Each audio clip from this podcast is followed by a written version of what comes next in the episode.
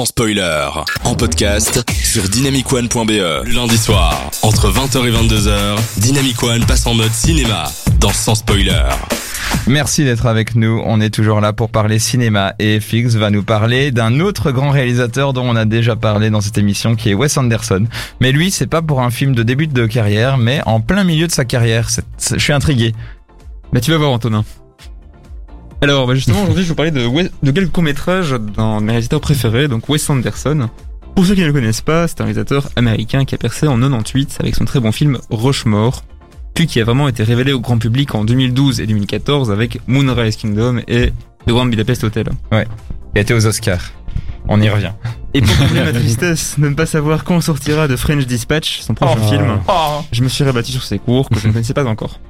Donc d'abord, il y a Moonrise Kingdom, Animated Book, est un petit prologue en fait à Moonrise Kingdom, où le bibliothécaire de la petite ville du film nous présente différentes lectures des livres de l'héroïne du film. Chaque histoire étant présentée sous forme d'animation, toutes avec un style différent et avec une narration Wes Anderson.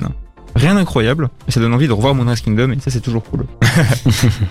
Ensuite, Hôtel Chevalier, euh, qui est en cours de 2007, qui est lui le prologue du film À bord du Darjeeling Limited, dans lequel trois frères se retrouvent en Inde pour un voyage initiatique à la recherche de leur mère.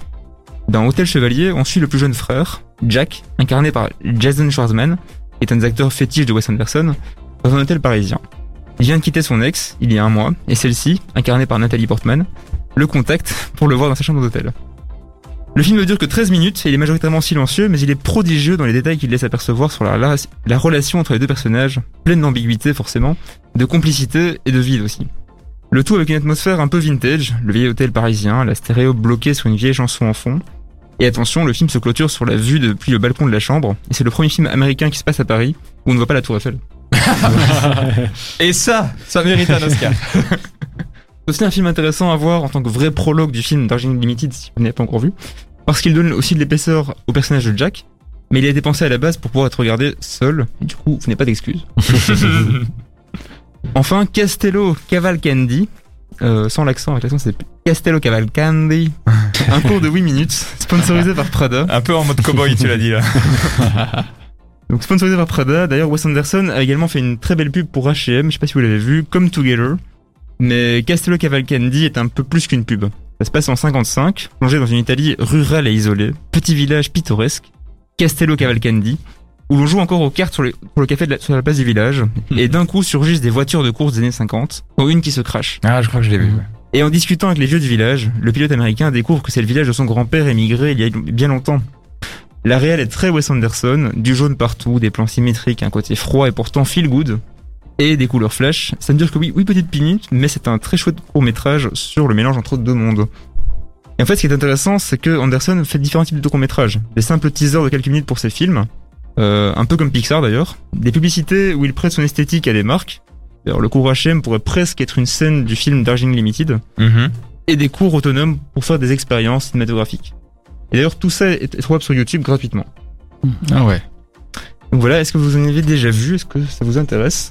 Ah bah, j'ai euh, bah, j'ai l'impression que ton résumé là, c'est surtout voyer euh, du vo- voyer du, du Wes Anderson tout court en fait. Regardez juste tout Wes Anderson parce que ça a l'air vraiment excellent euh, en tout point. Enfin de base c'est déjà excellent en tout point, mais là les courts métrages apportent encore une autre dimension. J'ai l'impression.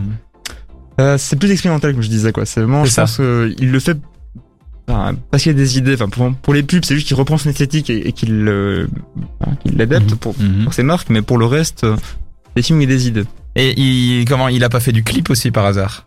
Euh, Peut-être. Peut-être. Ah, il faudrait qu'on regarde. Je, je, pe- que- petite chronique criminelle euh, que je vais faire. Je, je, je vais euh, euh, créer un vecteur dans ta dans ta chronique. T'as beaucoup parlé des courts métrages, notamment les pubs qu'il a fait.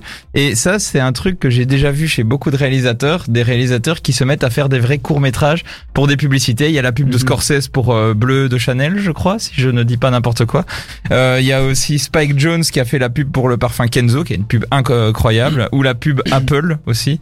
Euh, donc euh, il y a plein de réalisateurs qui font plein. euh, Spike Jones qui a réalisé Heure. Enfin voilà, il y a plein de réalisateurs qui font plein de films. Ou la pub pour PlayStation de David Lynch. Oui, c'est vrai que la Très pub bizarre. qui est euh, même encore maintenant, euh, je m'en souviens de cette pub avec le- l'enfant qui crie et le monstre qui est là. Enfin oui, je- ça- et surtout le PlayStation qui crie de loin PlayStation. Oui. bah c'est du David Lynch, hein, mais mais donc voilà, donc euh, c'est hyper intéressant de voir comment l'univers s'étend dans dans d'autres médias en fait tout simplement. Et Wes Anderson, est-ce que ça vous intéressait Théo et Aurélien Adrien de base Est-ce que vous avez envie de le voir sous cette forme-là Euh, moi, euh, Wes Anderson, c'est un réel que j'aime beaucoup et j'ai vu tous ses films. Du coup, euh, c'est peut être euh, la bonne occasion de regarder les courts métrages en attendant le, le prochain, parce que on l'attend, on l'attend et on sait pas quand il sortira. On est ouais. triste. du coup, euh, ouais, ça peut être chouette, surtout si tu me dis qu'il fait un peu de l'expérimentation, tout ça, ça, ça j'aime bien quand ça, ça tente des choses. Un peu leur petite cour de récré en attendant de retourner dans. Ça reste stylistiquement Wes Anderson. Après, Oui, c'est ça, j'imagine. Ah, J'imagine que je, on va quand même retrouver du Wes Anderson. Il a tellement un style. Après un plan, tu sais que c'est lui qui a réalisé, qui a réalisé. Alors, Ouais. Après, c'est intéressant aussi parce que s'il le fait pour une pub, j'imagine qu'il l'engage aussi parce qu'il il vole le style Wes Anderson. Alors que peut-être que si c'est un court métrage, ça va être plus ah ben tiens, je vais tenter un truc que j'oserais pas tenter en long métrage. Ah oui, et d'ailleurs, ce que tu dis, c'est intéressant parce que effectivement, dans les pubs qu'il fait, il arrive aussi à avoir ses acteurs. Donc. Adrien Broly Ah qui ouais. joue dans la pub H&M, ce qui est pas si courant qu'une euh, une marque qui est à la fois. Il fallait Wes Anderson pour l'avoir quoi. C'est ça. C'est ça. Ah non, c'est super intéressant. Tout a un penchant du court métrage super intéressant. Le clip aussi, on aurait pu en parler euh, à l'occasion et ça, ça, on en parlera peut-être un peu plus tard.